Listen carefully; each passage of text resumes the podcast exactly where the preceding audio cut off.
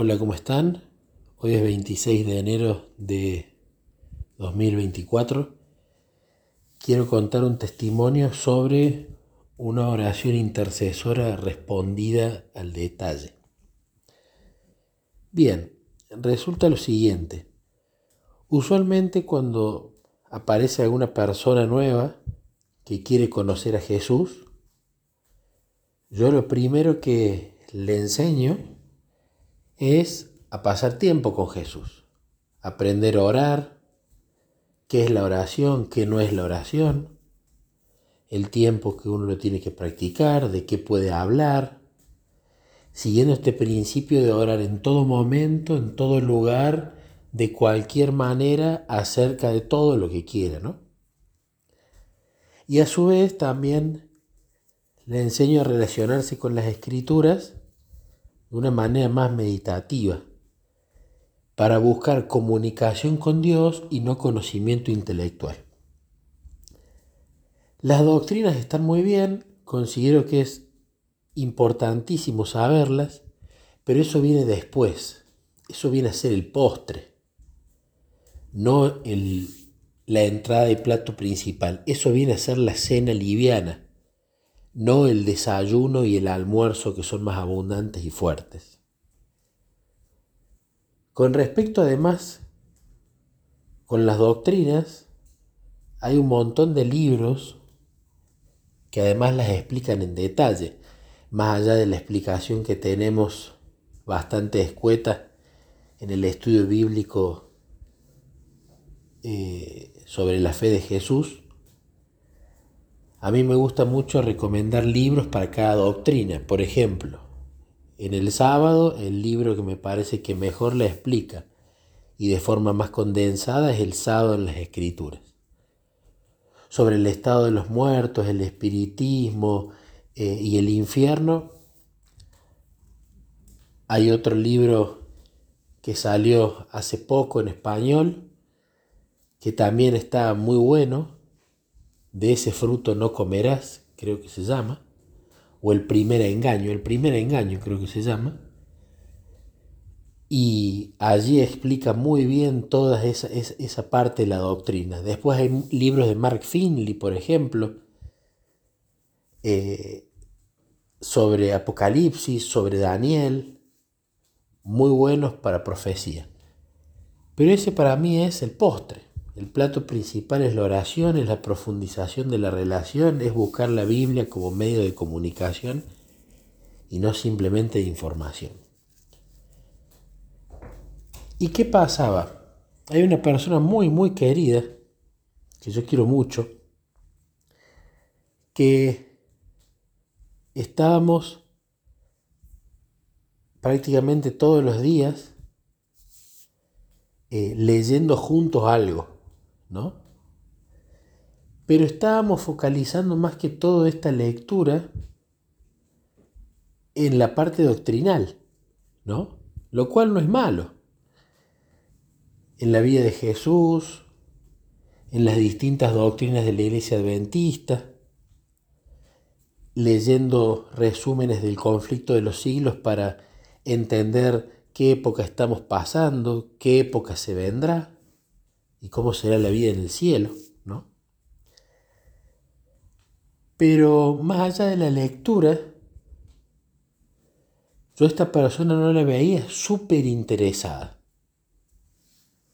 Entonces empecé a orar por ella, a orar, a orar todos los días, todos los días, siempre pidiendo dos cosas. La primera era que quisiera alcanzar una relación mucho más profunda con Jesús, este hombre.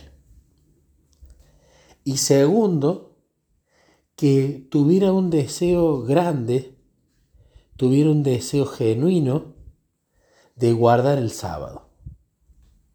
No por obligación, sino por convicción. No con cara larga, sino con gozo. ¿No? Y esas fueron mis oraciones durante mucho tiempo, probablemente más de un año, todos los días, como parte de mis oraciones intercesoras como parte del culto, pedía esto por este, este ser humano, por este hombre. Y la cuestión es que iba pasando el tiempo, se iban terminando los libros que íbamos leyendo, y llegó un momento del fin del año, del 2023, donde nos comunicamos y hablamos acerca del balance del año. Qué cosas estábamos agradecidos de este año y qué pedidos teníamos o anhelos para el año próximo. Y esta persona me compartió sus anhelos, me compartió sus agradecimientos. Y yo venía también hablando con Jesús ¿Qué es lo siguiente que tenemos que leer o practicar con esta persona?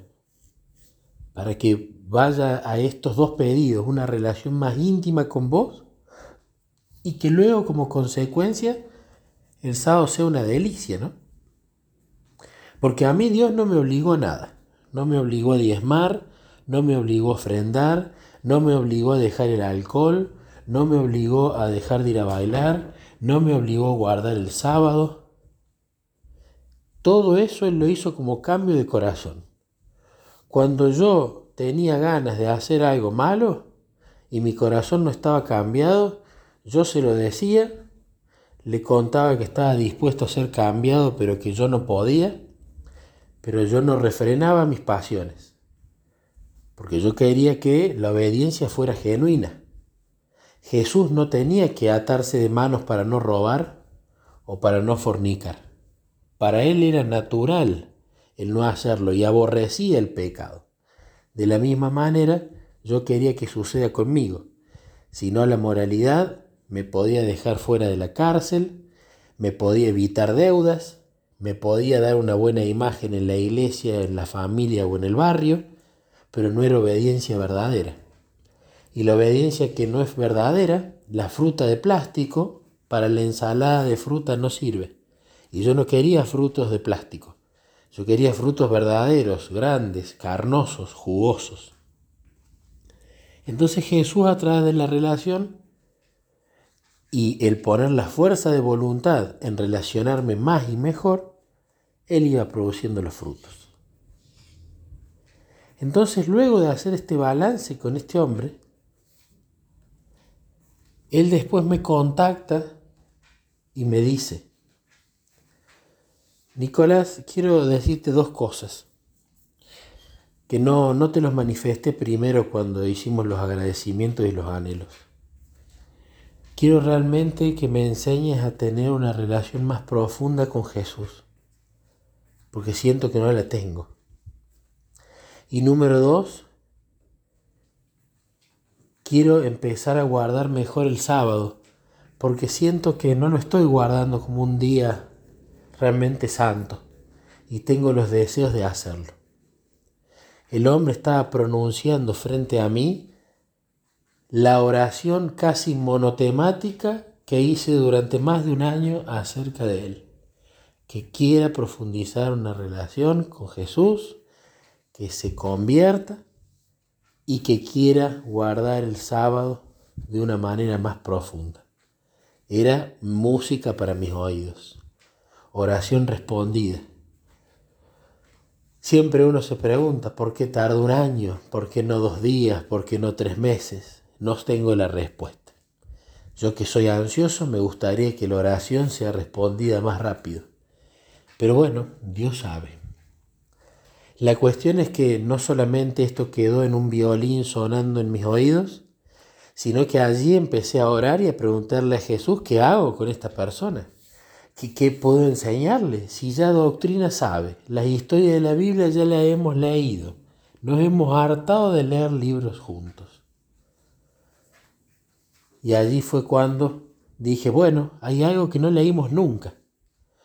Lo mejor que vos tenés en justificación por la fe en toda tu historia que es el aspecto más importante de todo el cristianismo, que es el mensaje del tercer ángel, la justificación por la fe. Cristo, justicia nuestra. ¿Dónde está eso explicado de la manera más simple posible y que abarca todos los temas de la justificación por la fe, todos sus sabores, todos sus colores, todos sus aromas. Las 95 tesis de Morris Bender. Pero claro, no quería simplemente quedarme en la teoría, porque además en la introducción de las 95 tesis acerca de la justificación por la fe de Morris Benden, dice muy claramente que la justificación por la fe no es una teoría, es algo práctico. Así que también comenzamos a hacer una práctica cronometrada juntos en pasar tiempo con Jesús, en orar, en simplemente pasar ese tiempo a solas hablando de cualquier cosa, para que así se vaya internalizando en esta persona el hábito de una oración más descontracturada, de buscarlo a Jesús y a, la vez aprender del tema más importante de todos, la justificación por la fe.